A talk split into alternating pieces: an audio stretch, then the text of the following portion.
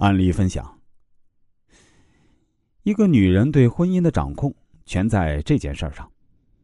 今天啊，一位女士来找我做人生规划，她当时是这样对我说：“老师您好，最近有一件事儿一直困扰着我，希望能得到您的解答。我和老公结婚四年了，他三十四岁，我三十三岁。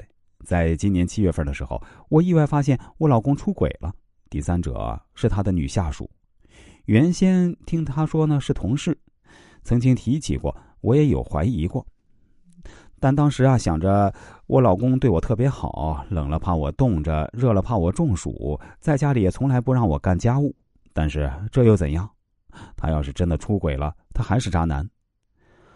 后来啊有一次，老公的文件落在了家里，我给老公送文件的时候，发现他们在公司门口居然和女下属手牵着手，当时我的心态就炸了。虽然我想着还是要忍住，不能乱发脾气，可他们在我面前就这么亲密，我怎么忍得了？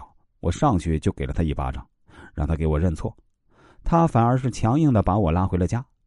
让我更难受的是，我老公回家后居然吼我说：“我怎么可以这么不顾及他的面子，在公司门口大吵大闹？”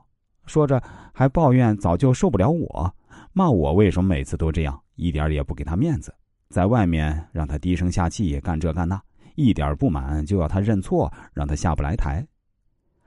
听着这些，没想到这么爱我的老公居然早就对我不满了。可是我们以前的时候，不管是谁犯的错，明明是他会主动跟我道歉，并且是那种没有得到我明确的原谅就不会走的那种。难道真的是我任性了吗？这次他没有跪地求饶，也没有哭着求我原谅，一反常态的他。突然让我觉得他是不是真的不爱我了？难道是我骂他的时候太过分了？